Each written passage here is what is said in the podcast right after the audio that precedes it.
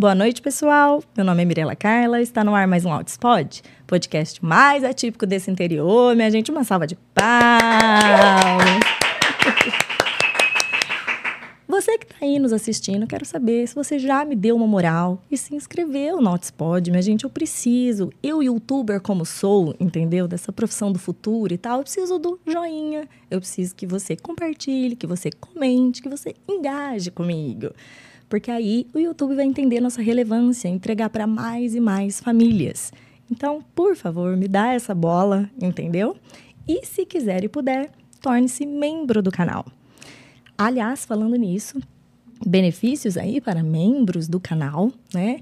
É, um dos nossos patrocinadores, o IEPSIS, disponibilizou para gente aqui dois cursos exclusivos para membros. Sim, vai ficar na área de membros. Daqui 30 e 60 dias vai ser gravado especialmente para os membros do Outspod. Um, nós vamos falar sobre o atraso da fala. Por que meu filho não fala?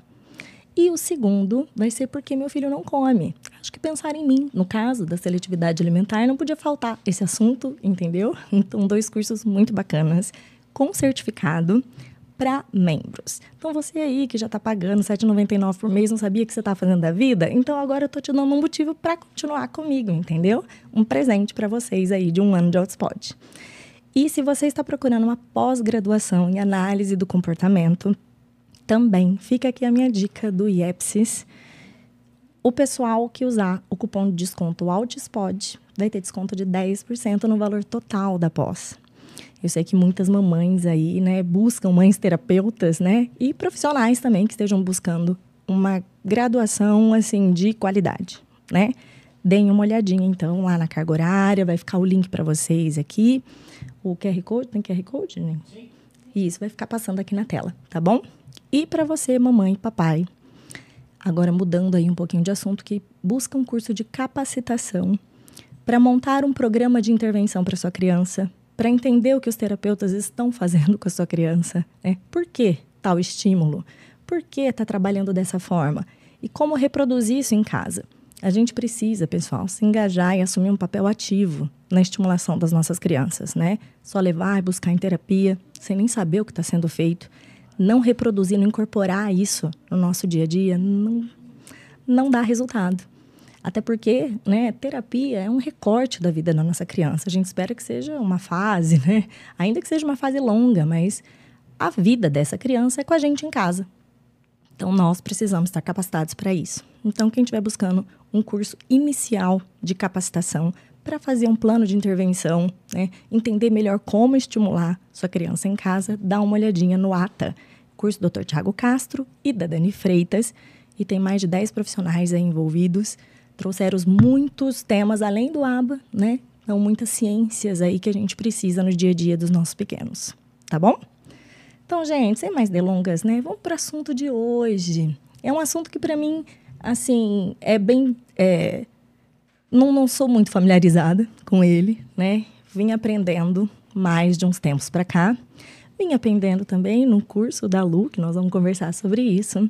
E não podia ser outra pessoa para falar desse tema. Então recebam uma salva de palmas para minha convidada, Luciana Xavier. Uma salva de palmas, minha gente. Seja muito bem-vinda, Lu. Obrigada, minha querida. É sempre um prazer estar com você.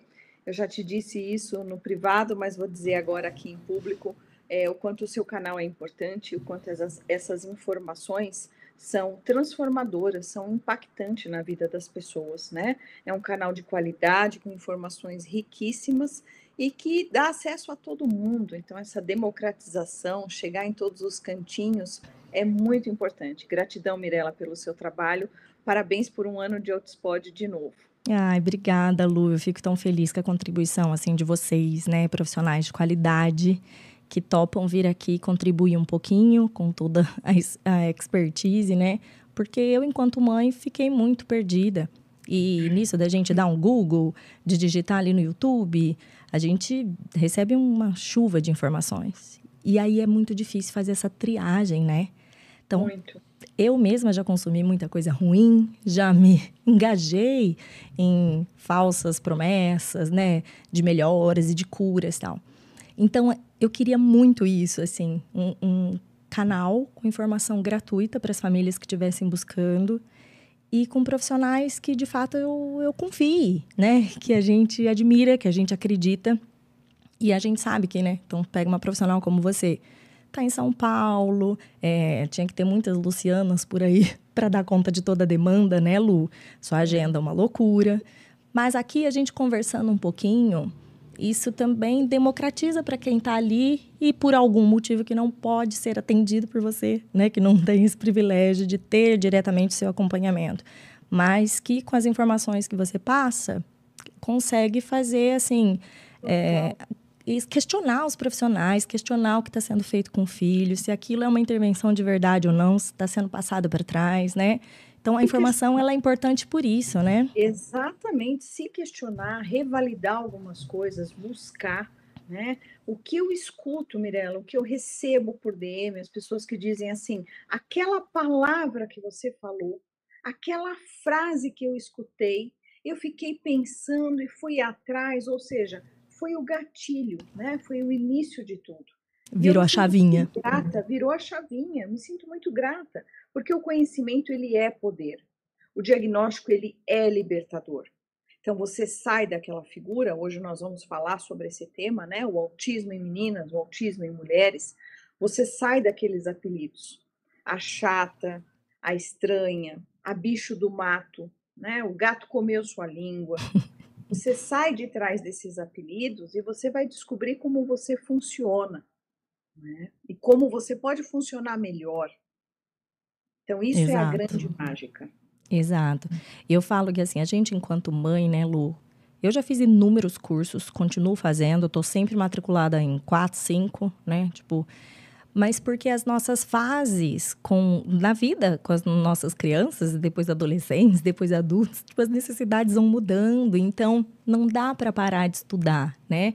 E aí a gente é, ter referências de bons profissionais, de bons cursos e de temas que sejam necessários para você naquele momento, né? Porque às vezes aquele curso, então, assim, sei lá, se é um curso muito inicial, você já está em outra fase, aquilo ali não é para você.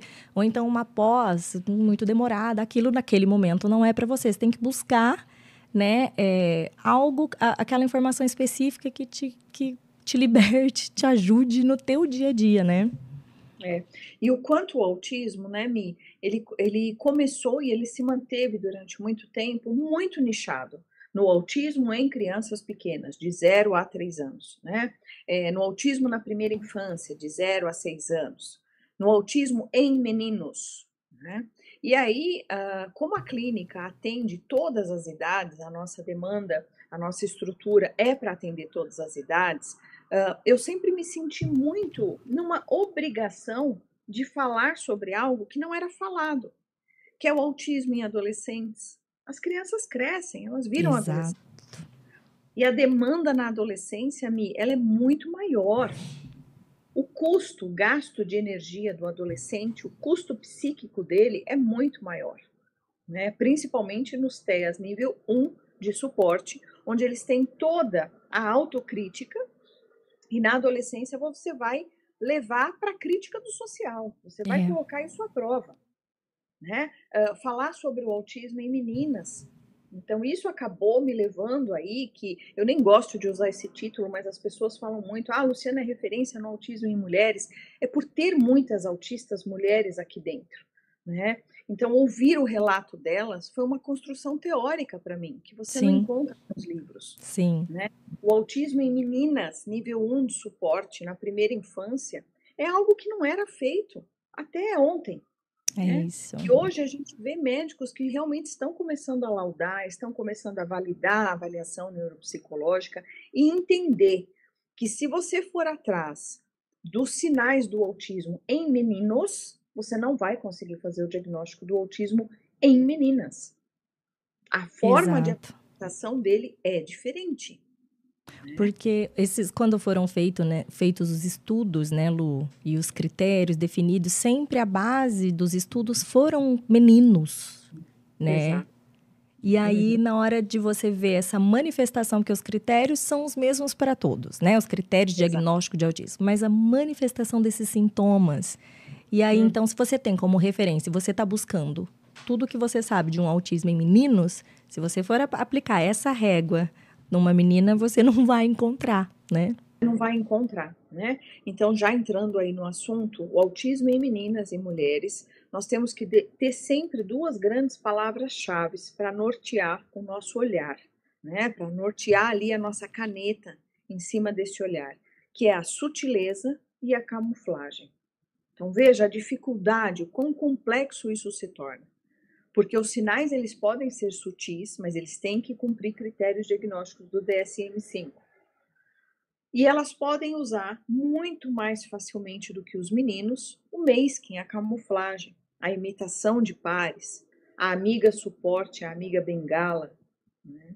Então isso dificulta muito. Então você vê a gente em reuniões clínicas, os médicos, não, mas ela brinca. Não, mas ela veio no consultório e ela estava brincando. Então, mas vamos analisar esse brincar. É um brincar organizado? É um brincar sistemático? Onde ela está muito mais voltada a organizar os brinquedos dela do que realmente se jogar no jogo simbólico e brincar. Ela não está disposta a este brincar, ela está disposta a organizar. Tanto que eu tenho uma série enorme de pais que dizem para mim: ela arruma tanto, Luciana, que quando ela termina, ela não tem mais energia para brincar. Aí ela quer guardar tudo e quer descansar.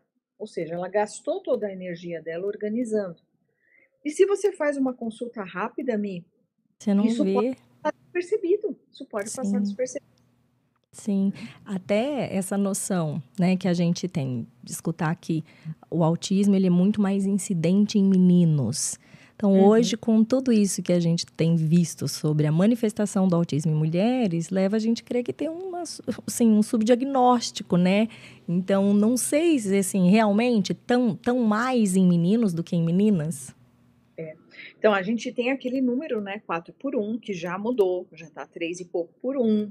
E a gente tem aí a pretensão de que sejam feitos estudos, frequências, tabulações em cima desse número, e ele tende a equalizar cada vez mais me, tá? O que eu posso te dizer é o recorte que eu tenho de vida clínica, né? O que eu converso com os meus colegas de profissão. A gente tem cada vez mais meninas chegando. Então, por exemplo, é, olha, é muito rápido isso, tá?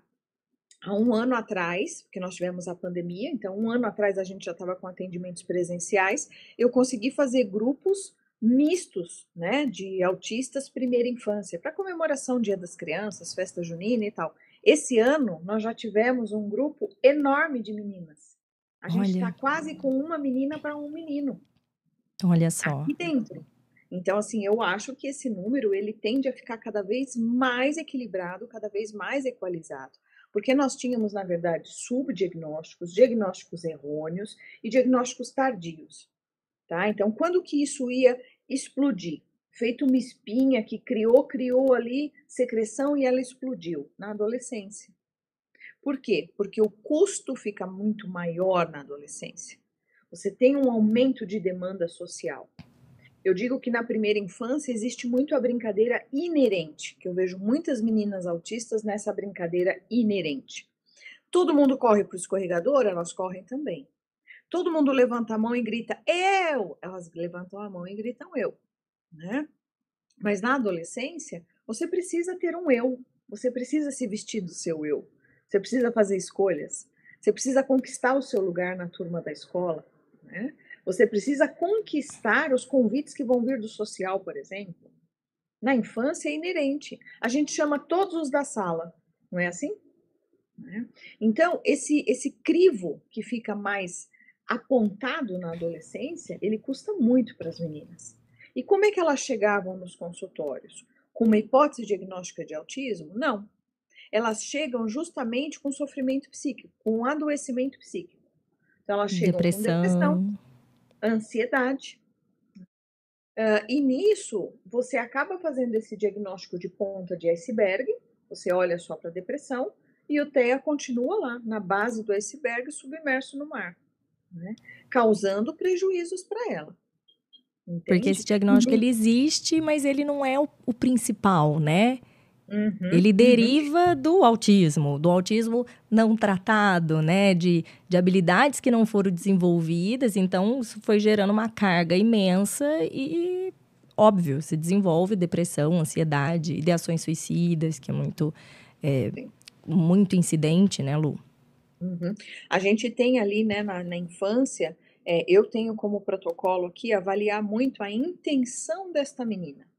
Intenção comunicativa, intenção de partilhar o brinquedo, sem ser influenciada pelo meio. Então eu fico com uma peça para mim uma para você. Ela vai ceder, ela vai falar, tá bom. Mas veja se ela está disposta a fazer isso. Veja se ela está disposta a te chamar para jogar com ela. Porque na adolescência isso vai aparecer. Né? Porque ela vai ter que ter mais intenção e mais atuação neste meio.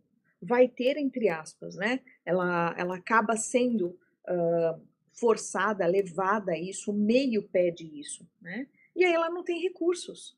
Por quê? Porque ela não tem essas habilidades. Né?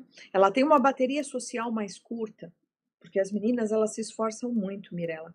Elas observam demais, elas tentam imitar demais, elas tentam entender o padrão, aquela conotação social e tentam se encaixar. Então elas gastam muita energia. O social para elas custa demais. Então elas têm baterias sociais muito reduzidas. Né? E isso acaba uh, muitas vezes sendo até confundido com crises. Então, assim, ai, doutora, ela tem crises de ansiedade todo fim de semana. Peraí, deixa eu entender essa crise de ansiedade. Como é que é? Quando eu vou pesquisar, ela na verdade tem uma crise de fadiga. A bateria social dela acaba. E ela entra num shutdown no domingo. Né? Aquela então, ressaca então, social, né? Exatamente. São eu, as, as sutilezas. Você até falando, né, é, dessa que a menina, né, aquela, ela cede mais, né? E eu, eu fiquei aqui visualizando, assim, tem duas é, menininhas autistas. Uma delas eu conversei com a mãe na sala de espera aí da tua recepção, quando eu tinha hum. levado o Arthur para avaliar. E aí eu dizendo, né, que o Arthur é muito controlador, né? Ele quer que as coisas sejam do jeito dele, então ele dá ordem para as crianças, ele determina como que vai brincar, você vai fazer isso, vai fazer aquilo, tal. E aí a mãe de uma menina dizendo, então, com a minha filha é completamente oposto. Ela aceita o que todo mundo manda ou pede para ela fazer.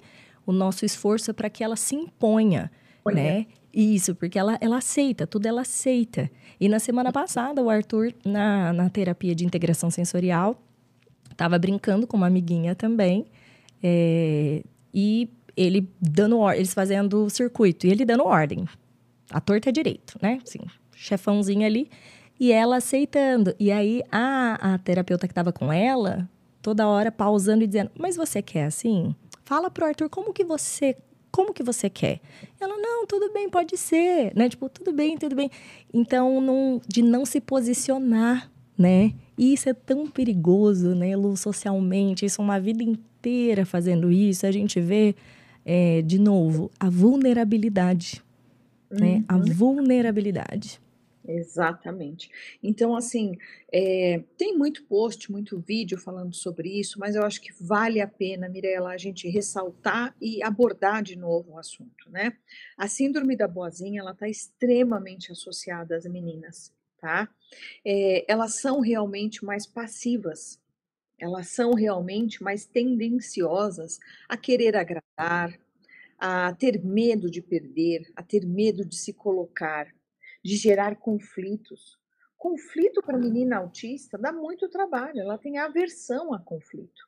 Porque já é difícil enfrentar o social, quieta, né? Como eles dizem, o gato comeu sua língua.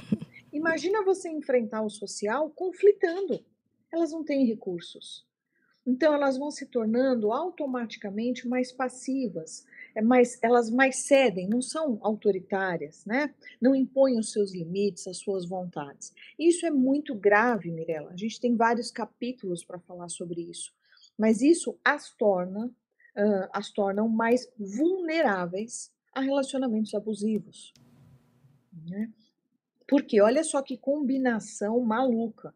Isso não é uh, dado estatístico, tá? Isso eu não estou tirando de artigo. Eu estou tirando da minha realidade clínica. Uhum. Você pega meninas, teoria da mente reduzida. Eu tenho mais dificuldade de entender a intenção do outro, tá?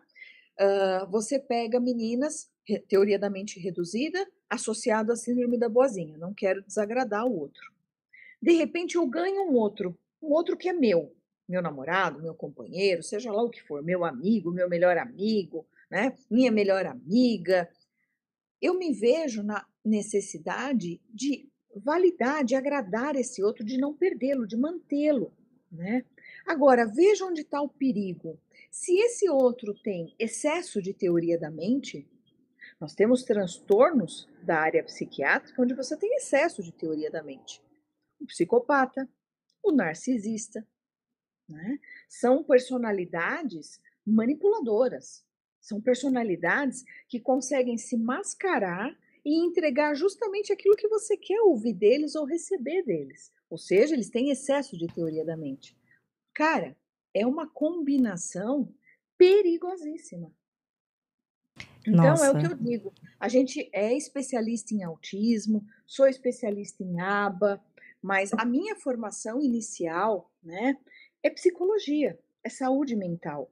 Então, a gente entende de todos os transtornos, a gente conhece os mais diversos tipos de personalidade, e a gente sabe que essa combinação, ela é muito bombástica, ela é muito explosiva e ela é muito comum. Muito ela comum. é muito comum. Porque quem tem o excesso de teoria da mente gosta muito da síndrome da boazinha. Porque ela se torna uma vítima vulnerável. Super fácil de manipular, né? Super uhum. fácil de uhum. conduzir. E, e, uhum. e, eu ainda, antes, né? Isso, sei lá, quatro anos e meio atrás, quando eu tive o diagnóstico do Arthur, o que eu ouvia muito era que, ah, quando é em meninas, é porque é muito grave né? Mas justamente porque só se diagnosticava com a menina criança sintomas é, muito visíveis, né? Uhum. Agora, esses mais sutis passavam despercebido por muito mais tempo, justamente por isso de síndrome da boazinha, essa capacidade de camuflar, né? Por que, uhum. Lu, que as mulheres têm uma mesmo as mulheres autistas, elas têm uma capacidade de imitar melhor do que o menino autista, que a gente sabe que é uma grande falha ali da, do cérebro autista é essa capacidade, o repertório de imitação, né? Exato, exato. As meninas ao contrário, né? Geralmente, quando a gente faz ali VBMAP, ABLES com elas, é uma característica que a gente não precisa trabalhar com elas. A imitação, imitação social, imitação motora, é, ela já vem instalada. Isso se deve a diferenças arquitetônicas e diferenças funcionais do cérebro das meninas. Elas têm, Mirella, uma maior quantidade de, de células relacionadas à linguagem, lobo temporal. Elas têm uma maior quantidade de NE, neurônios espelho, que são os neurônios responsáveis por a gente espelhar o comportamento do outro. Então, você abre a boca de sono, eu também sinto vontade automaticamente de bocejar, né? É, esses são os nossos, o exemplo mais clássico que a gente tem de neurônio espelho.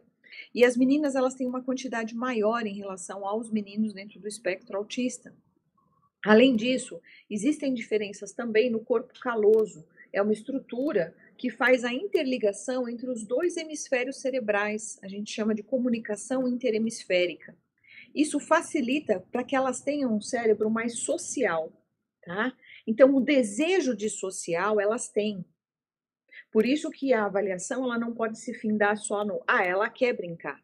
Sim, mas ela tem instrumentos, ela tem ferramentas para brincar, ela tem habilidades? Geralmente não. Então ela tem o desejo de social, porque ela tem essa comunicação interhemisférica que deixa o cérebro dela mais social, ela sabe imitar, mas se você soltar, ela se sente perdida.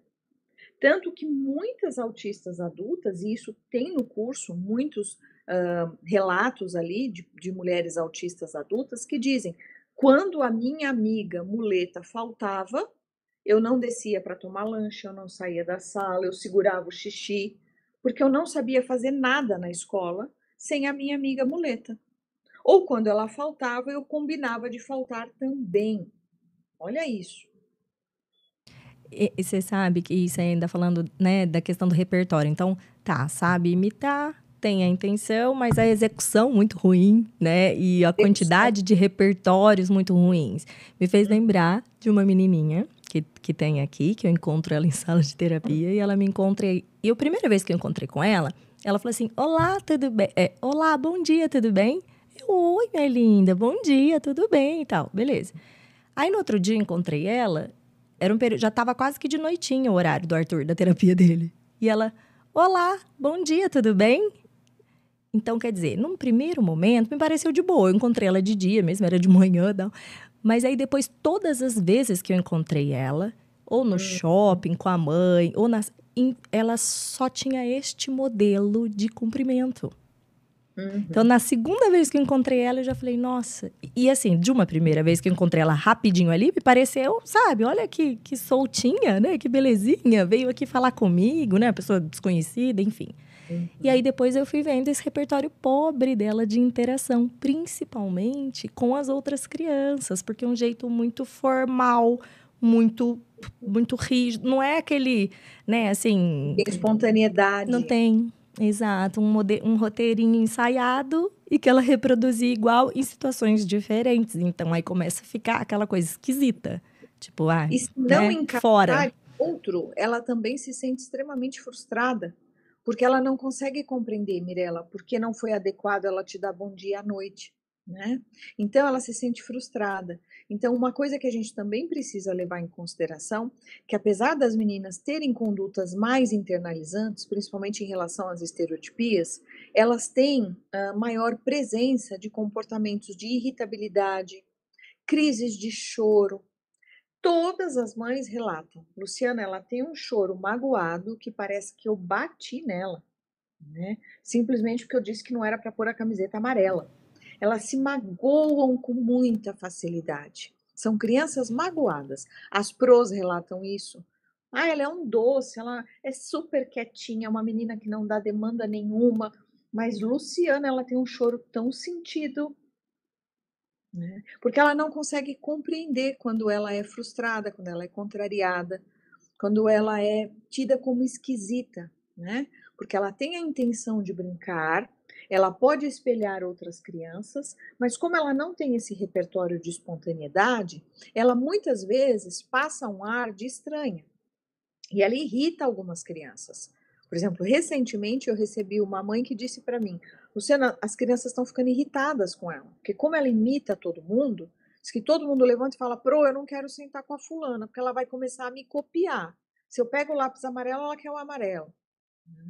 E ela não tem repertório para fazer outra escolha.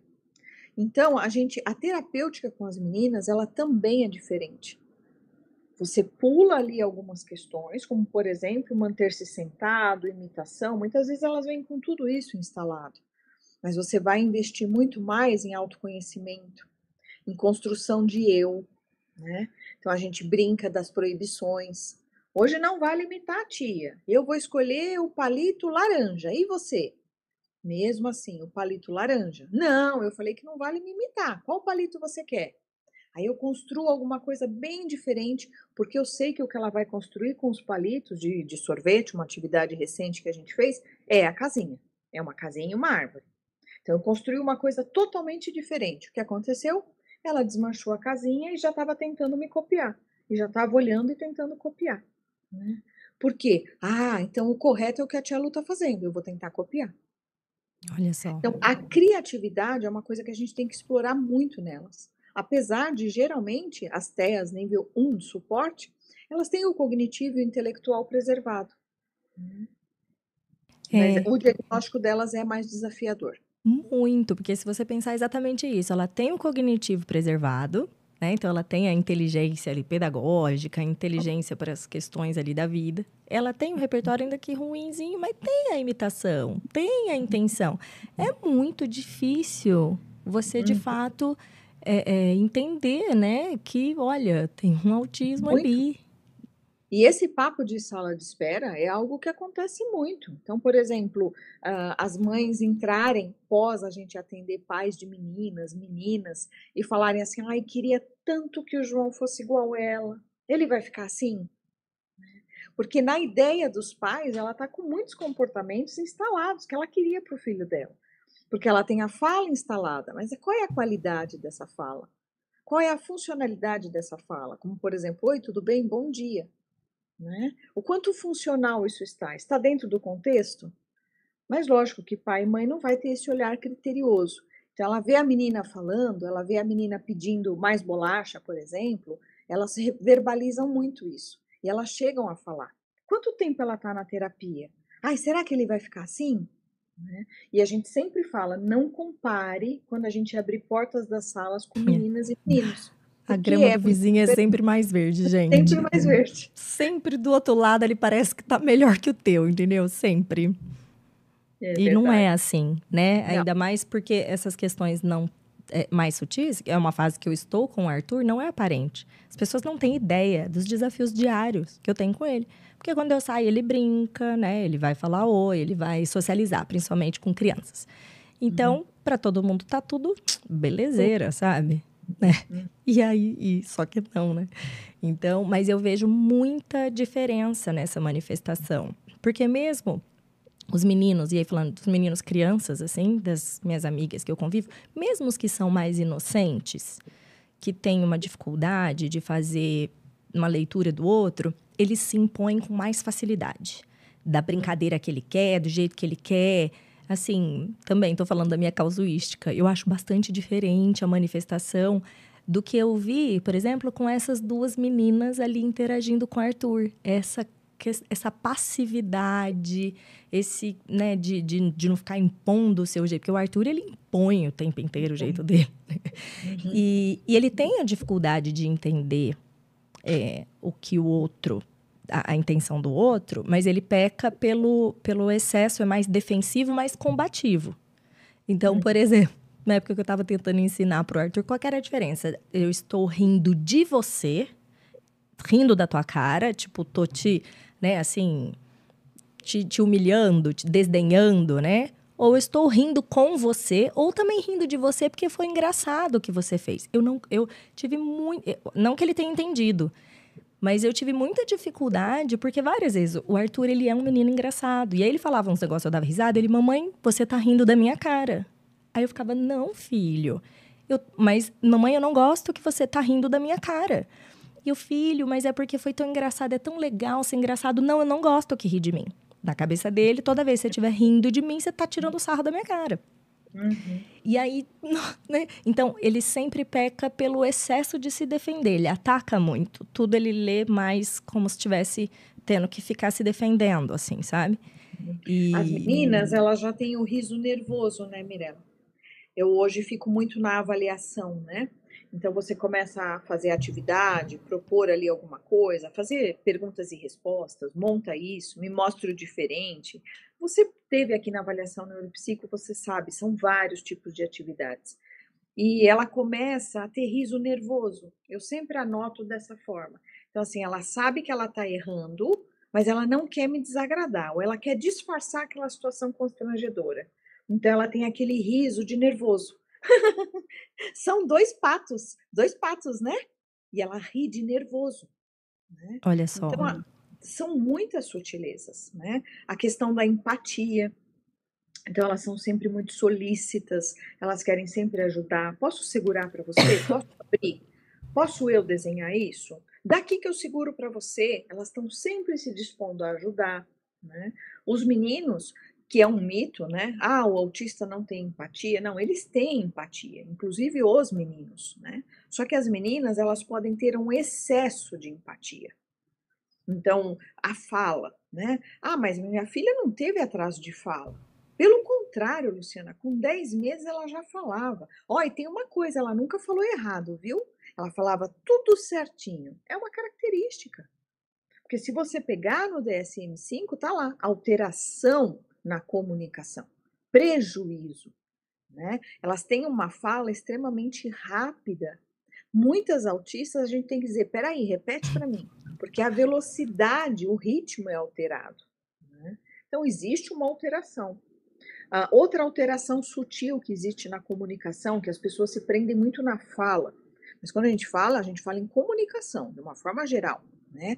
Elas têm dificuldades para entender ironias, piadas, sarcasmos, tá? Então, a escola inteirinha tá fazendo bullying com ela e ela tá dando risada. Isso aconteceu recentemente com uma menina de 15 anos. Até que ela chegou em casa e contou para a mãe que a turma dela era muito legal. É uma frase muito pesada, eu não vou colocar, e que eles estavam falando isso e isso para ela. A mãe falou: Filha, o mesmo que você fez com o Arthur.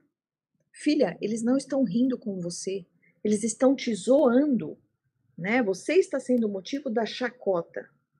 Ela ficou totalmente surpresa e resistente. Mãe, não. Mãe, eles são meus amigos. Né? Então, assim, você imagine essa dificuldade quando você leva para o ambiente de trabalho, no ambiente de trabalho, você precisa fazer muita leitura para você poder o quê? Adequar sua conduta, regular sua conduta, né? regular seus próximos passos. Então, a gente. É, o bom é de você diagnosticar isso e poder uh, instrumentalizar essas meninas, né? o quanto mais cedo possível. Isso, né? De desenvolver essas habilidades que não vieram de fábrica, né? E adequar, aumentar esse repertório, né, Lu? Que, uhum. é, justamente, porque a hora que você percebe isso é porque, assim, já está a catástrofe instalada, né? Na adolescência ou adulta, assim, né? Ou um burnout, ou, enfim, tudo elevado muito ao extremo, né? Uhum, uhum. E aí, é, essas falhas na comunicação, como dessa menina, de não ter entendido essas sutilezas da comunicação, elas acontecem também na pragmática, elas acontecem também com expressão facial, com tom de voz. Então, muitas meninas perguntam frequentemente, diariamente para os pais: Você está bravo comigo? Por que você está com essa cara? Você está feliz comigo? Porque elas não conseguem entender esse tom de voz, essa pragmática que existe ali na nossa comunicação. Né? Então, isso também no contexto social torna-se um prejuízo muito grande. Então, o que eu queria fechar para vocês? Nós temos que falar em prejuízos significativos prejuízos impactantes na vida da pessoa, tá? Para a gente falar em critérios diagnósticos e fechar diagnóstico para autismo. Não dá, Mirella, para a gente fazer o samba do crioulo doido e todo mundo é autista. Ah, Banalizar, né? Não dá. Sim. tomar muito cuidado com isso. Mas, por outro lado, também, eu não concordo com algumas condutas recém-adotadas por alguns profissionais do tipo é FAA, então deixa para lá, não é nada. Não. FA é fenótipo ampliado? Fenótipo ampliado do autismo. Então, são meninas que têm diversas dificuldades, mas elas não cumprem critérios diagnósticos para encher o copo do autismo, para fechar em autismo. Mas não é deixa para lá. Porque o prejuízo está ali, né? Você precisa Exato. ajudar de qualquer forma, independente se não fechou todos os prejuízos necessários para o critério diagnóstico, mas precisa de um suporte, né? Uhum. Então, por exemplo, a gente vai tratar a ponta do iceberg, que é a depressão, ok, vamos tratar a ponta do iceberg, que é a depressão. Só que o psiquiatra ele vai levar em consideração que ela tem um pano de fundo, né, com algumas características do autismo. O psicólogo vai levar muito mais em consideração esse pano de fundo até para ele ter traquejo de comportamentos dele para com esse paciente. Uhum. Ele precisa pensar muito. Não, peraí, ela tem um funcionamento muito próximo do autismo, né? Então eu vou fragmentar essa minha fala, eu vou concretar esse meu raciocínio para que ela entenda melhor. Né? Não é tudo que o psicólogo vai poder levar para a abstração, porque ele sabe que ela não vai compreender. Mas tudo bem, está sendo tratada a depressão, que é o que está ali aparecendo e o que foi diagnosticado mas ela é uma FA. Né? Como muitos meninos também são FA, pais, mães, né, que Sim. vêm procurar diagnóstico. Ah, você fez o diagnóstico do fulano, eu acho que eu também sou. A gente faz a avaliação e não cumpre critérios diagnósticos. Uhum. Né? É, isso, de... isso de, de não, não ficar, como diz o Dr. Paulo, uma folia né, de diagnóstico. A gente precisa, de fato, buscar profissionais capacitados que saibam separar, né? E, e dar nome, né? Fechar ou não diagnóstico e direcionar também, né? Porque. Uhum. Se, mas e aí é que a gente esbarra, né, Lu, nessa dificuldade de profissionais de fato capacitados, né, para toda a demanda que a gente tem, né? Sim, e uma demanda que está sendo constantemente atualizada, né, Mirella? Então eu tenho uma super compreensão em relação a isso. A gente é, recebe novas informações o tempo todo, essa prevalência do autismo em meninas, a gente está recebendo praticamente mensalmente novos artigos, novas uh, frequências de forma de apresentação. Uh, então, a gente sabe o quanto é difícil todo mundo buscar e se atualizar disso. A gente sabe quanto é difícil numa consulta pequena, numa consulta de pouco tempo mesmo, tempo, tempo, né? Convivência com aquele paciente, o quanto vai ser difícil dele tirar esse recorte. Então, a gente tem que investir em entrevistas, entrevistas semi-estruturadas, onde você vai tentar ir atrás daquilo que você está procurando, né? Uh, e não tendenciosamente, não levando o paciente a responder isso. Entende a dificuldade Sim. disso? Sim, então, induzir ela, a resposta, né, do paciente. Induzir a resposta, exato. Porque muitas também vêm atrás do diagnóstico de autismo. Eu vim porque eu quero saber se eu sou autista. Né? Então a gente já sabe que o paciente ele já tem uma tendência a te responder alguns sims ali.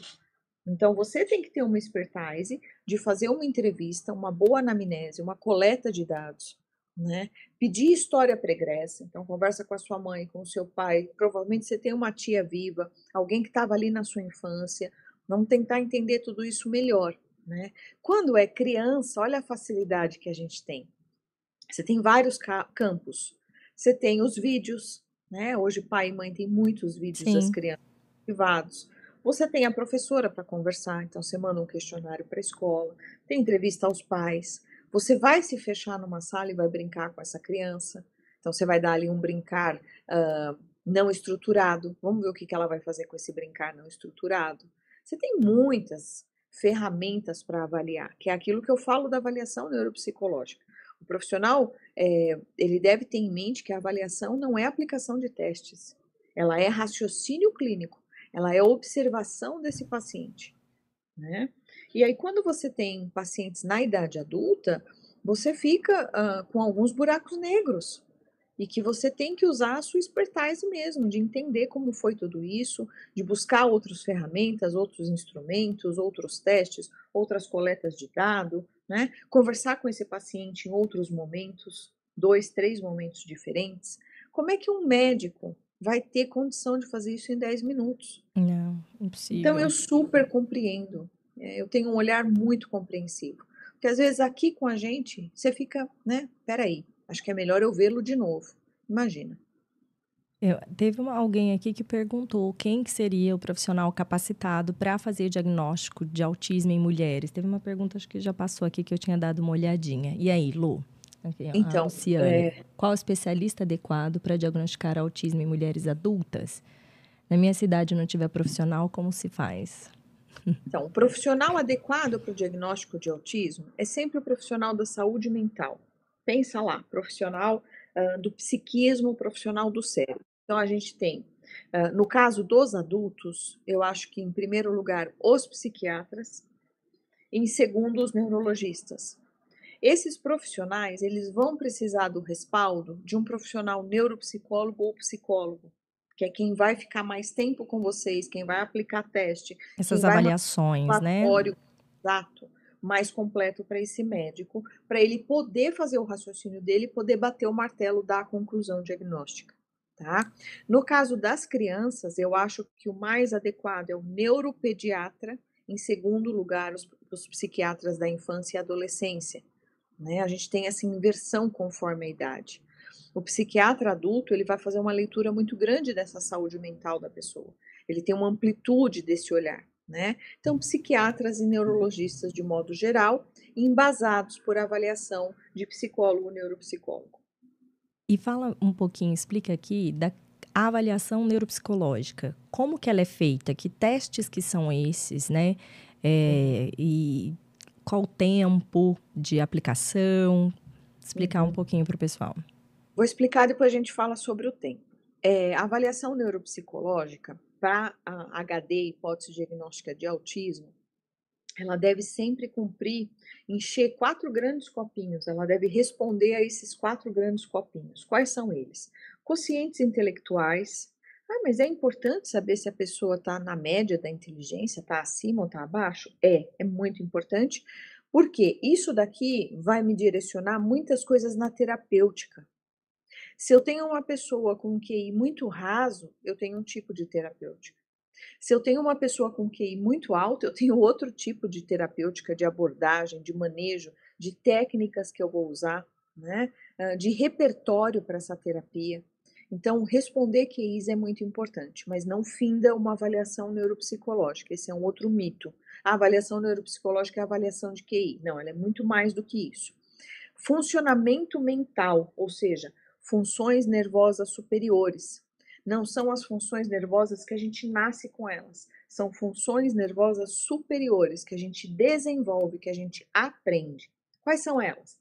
Atenção, memória, percepção acústica, percepção visual, coordenação motora, uh, compreensão auditiva, pensamento abstrato, raciocínio lógico, controle de impulsos. Tudo isso a gente vai medir. Segundo pilar. Terceiro pilar, funcionamento emocional. Lembra que eu falei que as pessoas vêm um pouco machucadas com sofrimento psíquico? A gente precisa checar se tem uma depressão, se tem traços de ansiedade, uh, se cumpre critérios para uma constelação de suicídio, se tem ideação suicida e muitas outras coisas. Se a percepção dela está dentro do comum, se a percepção dela está super afastada do comum, né? Então, funcionamento emocional. E por último, cognição social.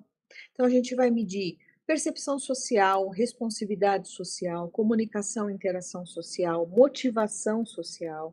Vamos medir aí uma série de teoria da mente, coerência central, que moram dentro da cognição social.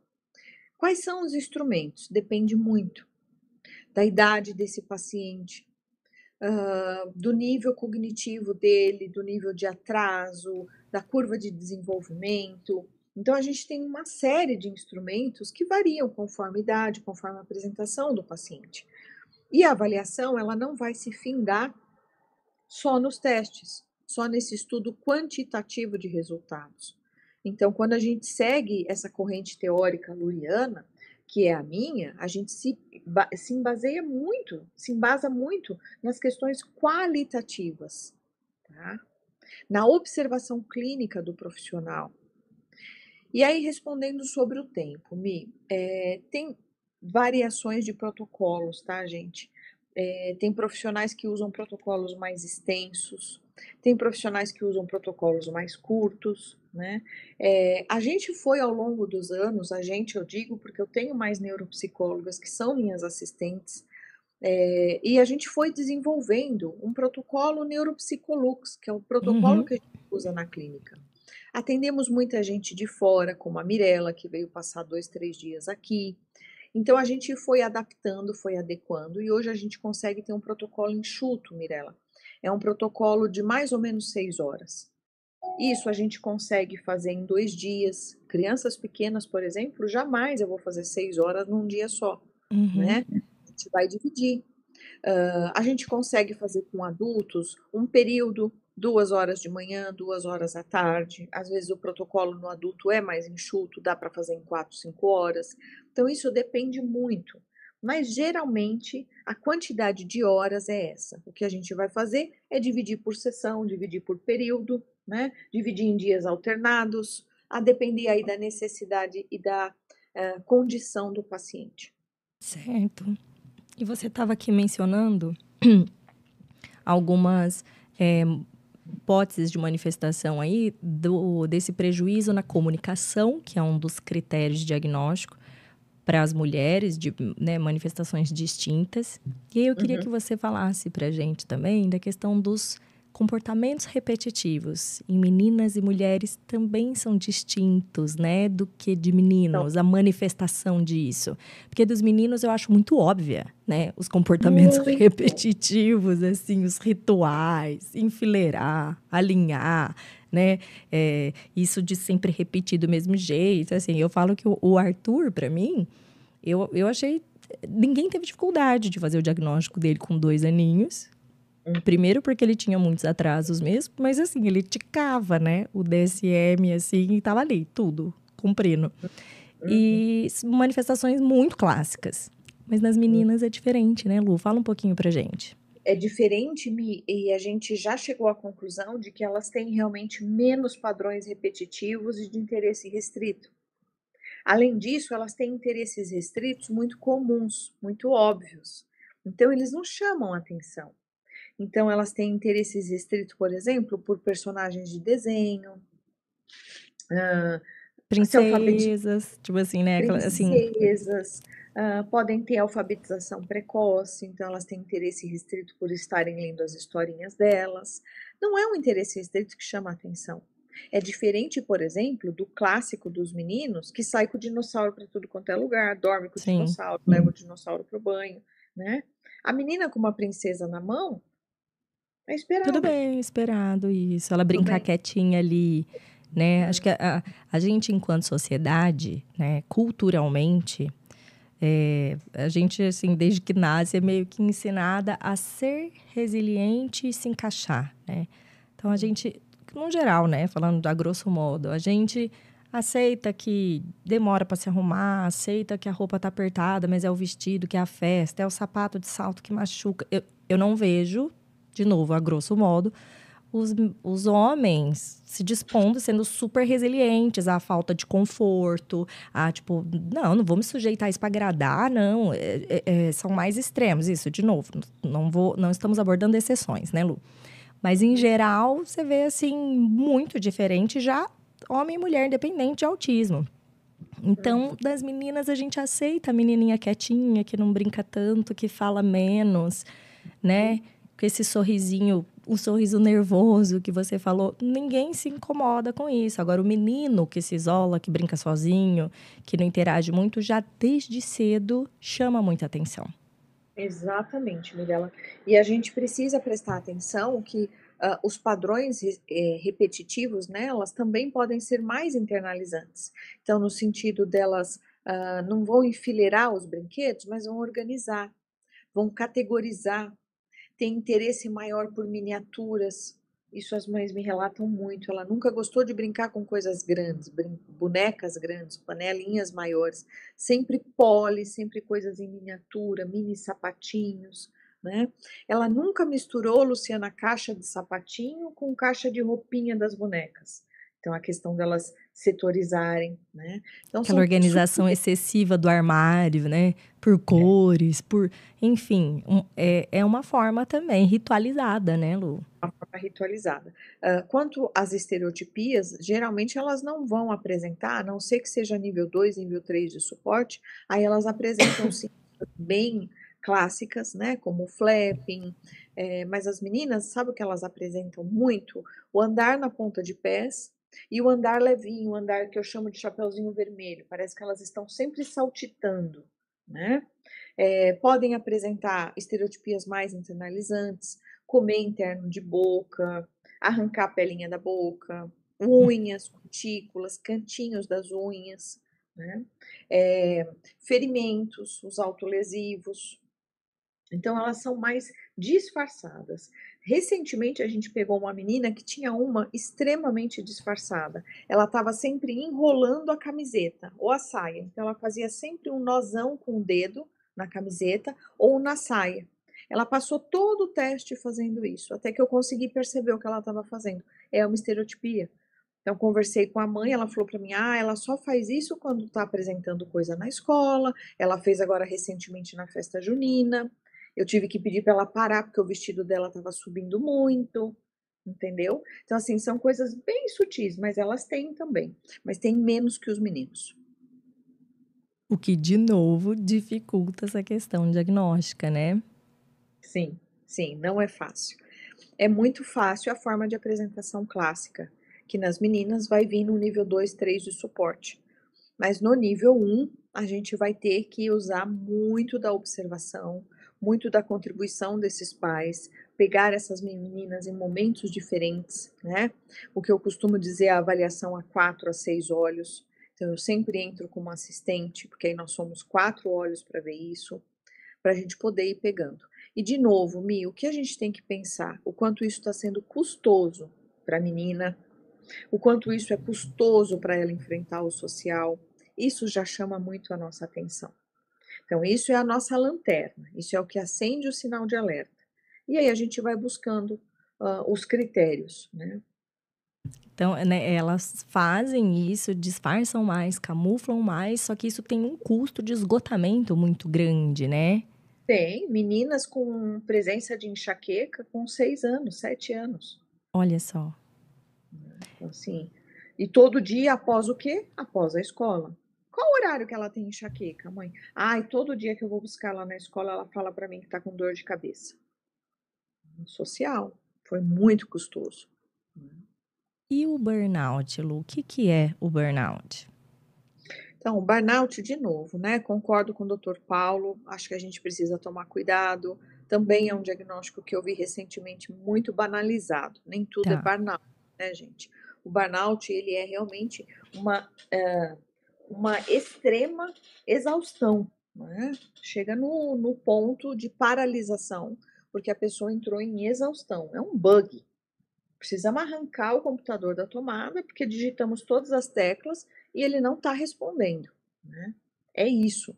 É um computador que deu bug. Vamos ter que reiniciar a máquina. Alguns arquivos vão ser corrompidos, alguns arquivos vão ser perdidos. Eu tenho pacientes de burnout que estão há três anos fazendo reabilitação de memória. É grave, é sério. Né?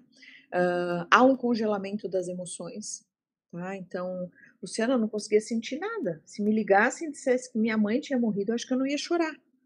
Né? É, não dá para fazer atividades, você fica realmente incapacitado de cumprir com a sua rotina, com as suas atividades. E ele vai se instalando devagarzinho, né, Mirella? Então ele começa com uma depressão, ele, vai dando sinais, com... né? Dando sinais, uma queda de cabelo, um problema estomacal, uma dermatite. Aí você vai faltando no emprego, aí você vai se ausentando dos seus amigos, dos seus compromissos sociais. E aí, quando você vê, você está ilhado dentro de casa, né? E mais do que isso, o teu cognitivo também está abalado. Você não consegue ler um livro até o final, você não consegue assistir um filme, você não consegue fazer o arquivo que o teu chefe te pediu, você não consegue terminar o relatório. Né? Então, o burnout, é, a gente tem sempre que lembrar paralisação e incapacitação. Ele incapacita. Incapacita para tudo, né? Para o tá. trabalho, para o lazer, para o descanso, para o social, para tudo, tudo. É o que você disse isso de paralisação, porque de fato o pessoal também está banalizando muito. Tudo é burnout. Tô cansada é burnout, né? Tipo. Ah, eu acho que eu tô a um passo de um burnout, né? Eu costumo falar, gente, que é que nem pneumonia. Pneumonia ou tem pneumonia ou não tem pneumonia, entendeu? Tô com um pouco de pneumonia. Eu tô com um pouco de pneumonia, eu tô com começo de pneumonia. Eu falo, mas ô médico bom arretado, né, que diagnosticou o teu começo de pneumonia. Ele não sabe que tá no meio. Né? Então, assim, o burnout também virou isso, sabe? Eu acho que eu tô com um pouco de burnout. Eu acho que eu tô entrando no burnout. Né? Peraí, é um diagnóstico. Diferente da síndrome da boazinha, que é um funcionamento de personalidade, tá. nós não temos DSM, não temos CID para isso. O burnout, nós temos CID para isso, temos DSM para isso. Né? Então, vamos lá ler os critérios diagnósticos. Certo. E o Lu, até para as mães de meninas ou para as mulheres aqui que estiverem assistindo, você fez um curso especial, uhum. né, falando sobre é o autismo e elas, né? Eu já assistia aí às aulas. É. E é. eu queria que você falasse para a gente um pouquinho o que, que você o que, que você pensou quando você montou esse curso, para quem que é? Então, esse curso nasceu de uma necessidade urgente, sabe, imediatista. Muita gente me procurando, uh, profissionais da área, autistas, mães, autistas, uh, uh, mulheres preocupadas com o diagnóstico, com a falta de informação. O que, que eu leio, aonde eu procuro? Que arquivo eu mando para a professora da minha filha? Uma falta mesmo de recursos, uma lacuna no mercado. E na época, a gente estava no diagnóstico, na terapêutica da Cacá, né, do, do Otistólogos, e a Cacá me sugeriu isso. Ela falou: Lu, vamos repartir um pouco tudo que eu estou vivenciando e ajudar outras pessoas. E aí foi nascendo essa ideia. A Anitta Brito entrou conosco, uh, temos outras, a do Family Board. Então, assim, foi muito legal. Foi um curso onde eu complemento a fala delas com toda a parte teórica como a gente fez aqui agora, explicando, né? Mas a gente dividiu, então, o primeiro critério diagnóstico, o segundo, o terceiro, as alterações sensoriais. A gente tem um módulo falando só sobre isso nas meninas. As alterações motoras, elas não são critérios diagnósticos, mas as meninas têm alterações motoras importantes. Elas são mais desajeitadas, elas caem mais, se machucam mais, né? Uh, falamos sobre as somatizações, a enxaqueca. É, nossa, é um curso muito rico. Ele é voltado realmente para quem quer entender mais do autismo em meninas e mulheres, para quem quer tá, tá, entrando nessa área, está trabalhando com isso e precisa se capacitar melhor, porque está com muitas pacientes autistas mulheres. Ele é um curso muito completo, né? Apesar de ser um curso breve. Então a nossa intenção foi justamente isso, Mirella, um apagar incêndio quem quer informação sobre autismo e elas, mas não quer fazer uma pós, não quer ler artigo em inglês, quer ter acesso à informação uma rápida. informação de aplicação prática, né, Lu? Prática, de aplicação prática. Nessa linguagem que a gente tem mais prática, mais perto da realidade do senso comum, né? Que é para atingir aí, para levar realmente informação. E mais do que isso, Mirella, é o que eu sempre falo: levar transformação. O conhecimento, quando ele é arquivado, ele não é transformador. Serve de nada. Né? Não serve de nada. Você tem que ter conhecimento para transformar vidas. Então, eu acho que o curso ele cumpre esse esse propósito dele. Eu, enquanto mãe, né, é, isso de buscar entender os, os atrasos do Arthur, né? Isso lá atrás. Por quê? Por que, que se manifestavam dessa forma? Ter estudado isso, esse funcionamento, os marcos de desenvolvimento, como que essas características se manifestariam, como Sim. direcionar, como trabalhar, isso foi fundamental. E, e quando eu fui assistindo o curso, né, falei, gente, é um mundo completamente diferente mesmo. Por isso que eu disse que eu ainda não me sinto, como que fala? Não é minha praia, né? Me, me identifiquei, me dediquei um monte a estudar por conta do Arthur Hoje, por conta do marido, né? Tô me arriscando mais aí também. Mas o autismo feminino, ele é muito diferente. Então, eu, eu de verdade, mãe que tiver aí, se você tem uma menina, adolescente, que seja, é, é, a gente, enquanto mãe, eu digo, porque eu sempre busco isso de conhecimento e a gente se empoderar, porque é só assim que a gente consegue direcionar. A gente precisa entender o funcionamento, era isso que eu queria, entender o funcionamento do meu filho, para que quando as dificuldades acontecessem, eu preciso estar capacitada para ajudar, para direcionar, para acolher, né? Assim, eu preciso enquanto mãe. Então, mães de meninas e mulheres que estiverem aí, por favor, né, assistam o curso para entender, ver essas sutilezas, né? É claro que a gente, é, quando a gente vai vai falar, a gente fala de, de características mais, mais incidentes, né? E não uhum. é um nenhum autista vai ser igual ao outro, mas a gente entender desses critérios e possíveis manifestações é hum. libertador. E eu achei muito bacana essa visão que você teve para montar o curso, de você enquanto profissional, porque, Lu, você está nessa área faz quantos anos, Lu, que você trabalha com autismo? É mesmo saber? Vamos deduzir minha idade. Estou brincando, eu não tenho problema de falar minha idade. 26 para 27 anos que eu estou na área do autismo. Na área. Eu meu primeiro paciente na faculdade foi um autista, mas que veio para mim com um diagnóstico errado de deficiência intelectual. E veio com uma metodologia, com um protocolo para tratar como deficiência intelectual. Né? Tanto que quando eu fui falar com o meu supervisor, você ganha o paciente e ganha um supervisor, né?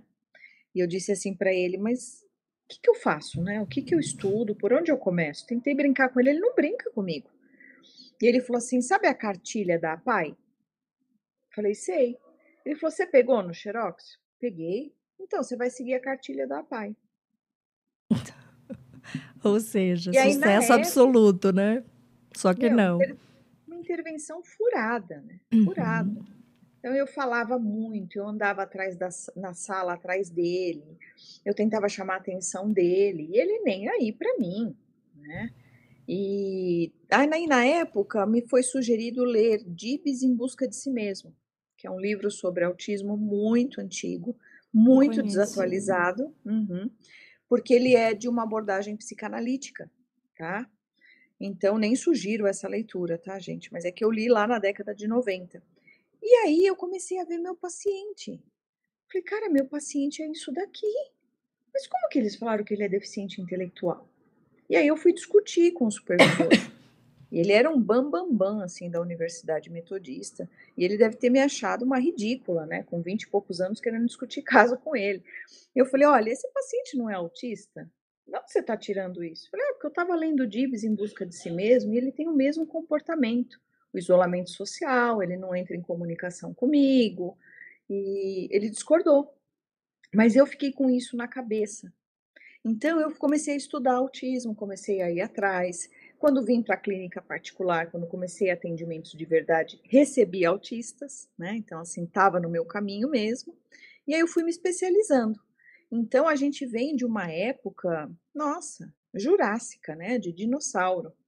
Então ter, eu falo que hoje é uma alegria para ter acesso a tudo isso, ter tanta coisa para ler, ter tanta gente falando sobre isso, partilhando, né?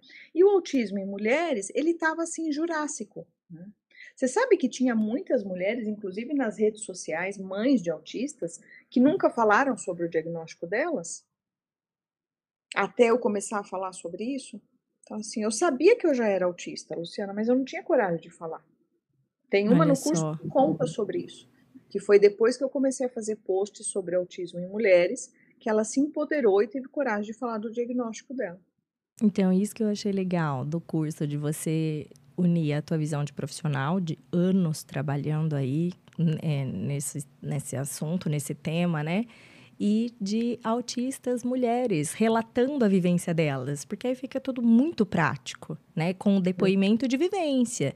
E aí, hum. para alguém que for assistir, é justamente a gente, você consegue ouvir várias vivências, vários relatos, né? Hum. E aí você começa a estabelecer um padrão mesmo, porque ainda que diferentes manifestações ali, é aquele padrão de manifestação do autismo em mulheres.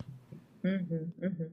E assim, é muito interessante porque você vê, né? Entrou uma pergunta e é algo que a gente recebe muito. Eu não tenho profissionais aqui na minha cidade.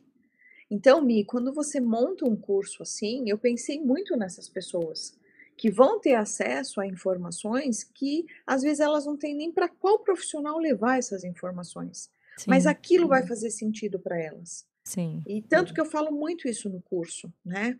Serve como uh, objetivos, como dicas para que vocês se tratem, se autotratem em casa, né? Para que vocês se, se conheçam melhor, possam se colocar melhor. Então, por exemplo, a síndrome da boazinha, qual é o antídoto da síndrome da boazinha?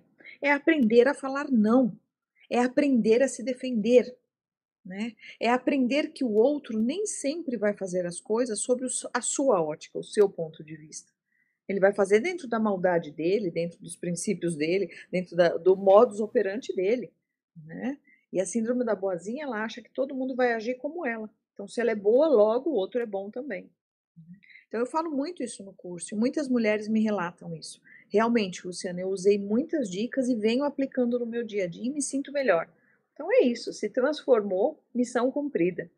É, o, o, Juninho, coloca aí o link do curso da Lu para quem tiver interesse, gente. Eu desconheço outro curso nesse formato, com esse tema, inclusive. Eu só conheço o da Lu. E, e é mais um termômetro do quanto ainda é pouco falado e abordado, né, Lu? Não tem não, tem. tem. E é muito diferente essas formas de manifestação. Então é importante que a gente entenda essas formas e entender que a intervenção também vai ter que ser direcionada de um jeito distinto, né? Não adianta querer colocar em caixinhas. E para quem aqui está no Outspod, gente, a Lu ela vai dar um desconto no curso dela para quem usar o cupom OUTSPOD. Vai ter 10% de desconto no curso. Então, dá uma conferida lá. O Juninho vai deixar aqui no chat. Juninho Alari tá ali. então, tá escuro ali, não tá vendo? Deixar aqui disponível o link para vocês visitarem, ver todo o cronograma, como que funciona e usar o cupom da Outspod. Perfeito, é isso aí. Para que mais pessoas tenham acesso e entendam um pouco mais e se tornem também muito empoderadas frente a consultas, frente a tratamentos, né? Porque quando você vai empoderada, quando você vai informada, quando você vai direcionada, você também consegue ter uma argumentação melhor, Mirella. Muitas uhum. vezes, por elas serem mais passivas, por elas serem mais introvertidas, elas não conseguem nem argumentar com o médico. Então, tem a chance de uma consulta e perde porque não conseguiu ter argumentação. Então, quando você vai instrumentalizada por um curso assim, é muito bem-vindo, né? E tirar essas mulheres dessa zona de escuridão, né? desses diagnósticos errôneos, desses apelidos errôneos, né? É, levar em um processo de uma autoconstrução, uma ressignificação, né? uma, um reconhecimento. Por isso que eu falo que essa palavra é muito bonita, porque na verdade, muitas vezes elas já se conheceram, mas elas têm que se reconhecer. Né? E muitas delas ajudar as filhas pequenas, que a gente ainda tem muito o que fazer com elas. Exato, é isso mesmo. Porque a gente se conhecendo, você vai estabelecendo limites, né, formas de se defender mais, de se uhum. posicionar melhor. A Cacá fala bastante disso, né? Dela, da síndrome da boazinha, do tanto que ela tentava se encaixar, do tanto que ela escondia as questões, é, estereotipias dela, esses comportamentos repetitivos, né? E o quanto é libertador quando você se entende. Fala, não, peraí, né? Eu preciso impor a minha existência aqui também, não só ficar tentando me encaixar, né, nesse padrão. Uhum. E o, o, quanto é libertador que você vê pessoas fazendo mudanças de área profissional, de área de atuação, fazendo mudanças na vida, né? Se reposicionando perante a família. Sim. Então, aprendendo qual é o limite entre bobinha e boazinha, né? Porque muita boazinha, na verdade, é bobinha. Né? Sim. Né? Ela acha que ela é boazinha. Sim. Então, é, e isso tudo a gente fala no curso, né? Falamos sobre essa forma de apresentação diferente, mas cumprindo os critérios diagnósticos do DSM. Então, isso é importante também para os profissionais. A gente hoje está começando a ver profissionais até se especializando no autismo em mulheres, que eu falo que é uma agulha no palheiro. Olha né? só. Nós temos dois psiquiatras saúde, é, tem um psiquiatra na equipe saúde geral, psiquiatria, né, saúde mental. Ele é mais especialista em TDAH tem um psiquiatra especialista em autismo e recentemente conseguiu uma psiquiatra especialista em autismo em mulheres. Né, e ela veio pelo curso. Ela, ela ah. me pelo curso, entrou em contato comigo, eu conheci o trabalho dela, falei, não, legal, bacana, vi algumas atendidas e agora a gente está trabalhando em parceria. E ela está apaixonada pela área, então cada vez mais ela está se especializando e cada vez mais ela está atendendo autistas mulheres. Então, isso, assim, são novidades, né? Coisas muito que a gente nem imaginava que iria surgir no mercado, Mirella. Uma médica especializada só no autismo em mulheres, né? Qual que é o Ainda nome é dela? Pouco... Doutora Thaisa. Ela atende Thaisa. aqui com... É. é e assim, é muito importante, porque a gente sabe que vão vir outros médicos. Ainda é muito pouco, é o que você falou. Precisaria de muitas Lucianinhas, precisaria de muitas Taizinhas por aí no Brasil, mas a gente está começando, isso que é importante. É um, é um passo, né? E até nisso de, de adaptar esses questionários, essas avaliações. No curso mesmo, uma das aulas que eu estava assistindo, você tinha falado justamente uma adaptação que você fez para as avaliações, relatórios que você pedia na escola. Porque uhum. quando era aquela pergunta de, é, né, mas ela, ela se comunica, ela socializa, né, ela brinca, e a resposta sim. Mas Sim. a questão não era a inexistência desse repertório, mas a qualidade, que era muito ruim, né? Então, mas brinca, mas brinca como, oh. né? Isso. E aí, disso, de novo, na prática, que vocês foram é, adaptando esses protocolos de avaliação também para terceiros, outros ambientes frequentados por aquelas meninas, né? Porque também não tinham esse olhar, né, mais sensível, né, para essas distinções, né? Até no um por um, Mirella, é, às vezes a gente cai em algumas pegadinhas. Então, a criança, menina autista com a terapeuta, ela dá conta no um por um. Ela dá conta. Então, o que a gente vem fazendo, por isso que a gente tem salas maiores de atendimento, que a gente chama de salas multifuncionais, onde a gente coloca mais de uma criança e ela ali no circuito para a gente entender como é que isso funciona. Então, por exemplo, você tem uma menina tagarela dentro da sala. Eu estou sempre andando aqui, eu escuto as sessões, eu entro, tá lá tagarelando. Você bota ela na sala de espera, tem três crianças fazendo lanchinho, abrindo suquinho, comendo um pão de mel. Ela retrai na hora. Ela dá dois passos para trás. Se esconde atrás da perna da mãe, começa a enrolar a roupa da mãe, né? Não aceita nada. Quer uma paçoca? Quer pipoca? Ela nem responde. Então, o comportamento dela muda totalmente quando ela está num social não estruturado, né? Que ela não está pronta para lidar com aquilo. E com a terapeuta que a gente chama de um por um, ela estava, ó, good. Olha só. É, então tem que aí, ter as manhas para avaliar. a vivência de novo, né, Lu? Porque é, é o que você falou, não é, não é aplicar teste. Isso aí qualquer um aplica. A questão é você fazer a leitura daqueles resultados, é você interpretar aqueles resultados. E mais, depois de um monte de testes aplicados, você costurar essas informações, né? Tipo, nossa, peraí, aqui eu vi isso, aqui eu vi o que, que, né? Você unir, fazer esse raciocínio clínico mesmo. E aí é a hum. vivência. É. E dá sentido, né, Mirella? Porque uma coisa que eu gosto muito de perguntar é: fez sentido para você? Você se viu nesse relatório? Você viu o seu marido nesse relatório? Né? Você viu o seu filho? Sim. Então, assim, porque precisa fazer sentido para a pessoa. Porque a avaliação neuropsicológica, ela não é um documento que vai para dentro da gaveta. Ela é um documento de movimento, ela vai ser extremamente utilizada para nortear as terapêuticas, para nortear as orientações aos pais, orientação à escola, né? Para nortear muitas vezes o próprio paciente. O que eu tenho de pacientes adultos que dizem para mim, eu li e reli, eu estou lendo de novo e estou dando outros sentidos, estou fazendo anotações na lateral, posso te mostrar. Então, assim, eles também ressignificam tudo isso, isso que é importante. Né? Isso mesmo, Lu. Ó, tem um monte de comentários aqui. Eu não sei se tem alguma pergunta ah, a mais. Eu, fui, eu fui tentando. É que eu tô aqui no computador. Quando eu tô em, com esse formato de live, eu consigo ver. Se tá aqui no bate-papo, eu não vejo. Eu fui tentando, pessoal, dando uma pincelada aqui e tentar costurar os tópicos que estavam ali na nossa conversa. Ficou alguma pergunta para trás? A Lari está dando uma olhada. Eu deixei de falar alguma coisa, Lu, que você queria pontuar, que você acha que seria importante? Não, eu acho que, eu a, acho gente... que a gente passeou por tudo. Eu tinha feito um roteirinho aqui também, falamos sobre diagnóstico tardio, falamos sobre as diferenças na forma de apresentação, estereotipias, tá tudo certinho, imitação, adaptação. Eu acho que a gente deu uma pincelada geral em tudo, e aí é o que vocês vão achar um, um pouco mais né, de profundidade, né, Mi? São esses tópicos no curso, onde a gente vai aprofundar um pouquinho mais. Ah, bem mais profundo, na verdade, o curso é bem mais amplo, né? Tem muitas aulas e justamente com esses relatos de mulheres, né? Dando, assim, a sua vivência. Olha, né? Me reconheço assim, lá na infância, né? Foi desse jeito.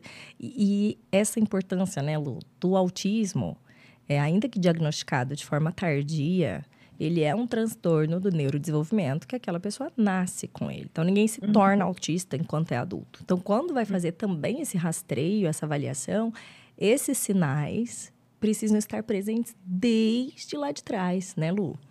Exatamente. Então, assim, essa rigidez, a inflexibilidade, as alterações na comunicação, né? Essa comunicação compreensiva que é mais deficitária, mais concretona, uh, as alterações no social, nessa intenção comunicativa, essa mania de imitar, né? Essa coisa da imitação. Então, a gente, uh, a seletividade alimentar está muito presente nas meninas tá? Mas também está muito presente os ciclos alimentares. Então, elas vivem dois meses de miojo, dois meses de crepioca, dois meses de mussarela com tomate. Elas têm os ciclos alimentares, né? Esses alimentos são muito referidos mesmo. Eu não dei como exemplo aleatório, elas me falam muito isso. Uhum. É, então, a, a, gente vai encontrando isso, mas presentes desde a infância. Então, isso, é, o, o que elas o que elas relatam é coitada da minha mãe, nossa, minha mãe sempre falou isso mesmo. Minha mãe sempre falou que eu me alimentava desse jeito. Uh, elas têm mais dificuldade com alimentos mais sólidos, por exemplo, mastigar uma carne. Levam horas para mastigação disso. Então, muitas dizem: ah, minha mãe ficava irritada, ela me entregava para fazer refeição com a minha avó, ela não dava conta de dar refeição para mim porque eu demorava muito. Então, você vai pegando essas informações lá do desenvolvimento dela de primeira infância. Legal. Ô, Lari, você tinha jogado alguma coisa aqui que eu não li? Era pergunta? Vamos, joga de novo. Ó. Ah, eu acho que é da menopausa. Ó, então. As mulheres que suspeitam do TEA, chegou na menopausa com muitas alterações cognitivas e comportamento. Tem algo nesse sentido? Eu não tenho literatura para te indicar nesse sentido, também ainda não li nada sobre especificamente isso. O que a gente sabe, o que eu falei no comecinho do nosso bate-papo, as mulheres, elas têm mais alterações de humor, tá? Elas têm uma tendência maior à irritabilidade, a comportamentos de choro excessivo. Então, elas têm alterações de humor mais presente do que nos meninos, porque isso já, também já é uma característica do público feminino em geral. Uhum. Então, obviamente, na menopausa, pensa, rigidez. Desregula. na parte hormonal desregulada, e aí você tem uma manifestação Exato. mais intensa desses sintomas, né? Exatamente. Então, você tem a rigidez, você tem as alterações de comportamento, uh, você tem as alterações sensoriais. Chega na menopausa, tudo isso daí vai dar um plus, né? Dá uma maximizada. Então, eu acho que tem relação, sim. As alterações cognitivas, elas referem muito cansaço, falta de memória, porque são mulheres que sempre se esforçaram muito, então tiveram um gasto maior. É como se elas gastassem mais o HD do cérebro, da memória, tá? Então eu acredito que a relação também seja essa. Fazendo aqui uma dedução, um raciocínio Sim. clínico, tá bom? Lu, quero te agradecer pela sua participação mais uma vez. Teremos muitos mais Pods com a Lu, tá? Porque, né, agora eu vou escravizar ela aqui comigo no programa, praticamente, sabe, gente? Então vocês também Mas podem mandando gosto. sugestões de temas, né, que vocês gostariam de ouvir a Lu falar, né, Lu? A gente pode até abrir depois caixinhas de perguntas, tipo, que tema que o pessoal gostaria que a gente abordasse? Uhum. Eu acho assim, eles andam me pedindo muito eu abrir hoje para falar ainda mais sobre esse brincar, né? Sobre esse brincar em casa, como que eles podem se instrumentalizar disso. Uh, os diagnósticos tardios, falar mais sobre a avaliação neuropsico, que a gente sabe que ainda é de difícil acesso, Mirella, não é todo mundo que consegue ter acesso à avaliação psico. Eu acho que a gente tem muito que conversar aí. Eu é que te agradeço, de novo te parabenizo. É um canal importantíssimo. Gratidão para a nossa comunidade que temos você e o seu canal. Ah, Lu, obrigada. Obrigada por me ajudar aí a entregar esse monte de informação. Viu? É isso. Conte um beijo comigo. então para você. Pessoal, boa noite. Até semana que vem. Um beijo. Tchau, tchau. Beijo, pessoal. Tchau. Obrigada.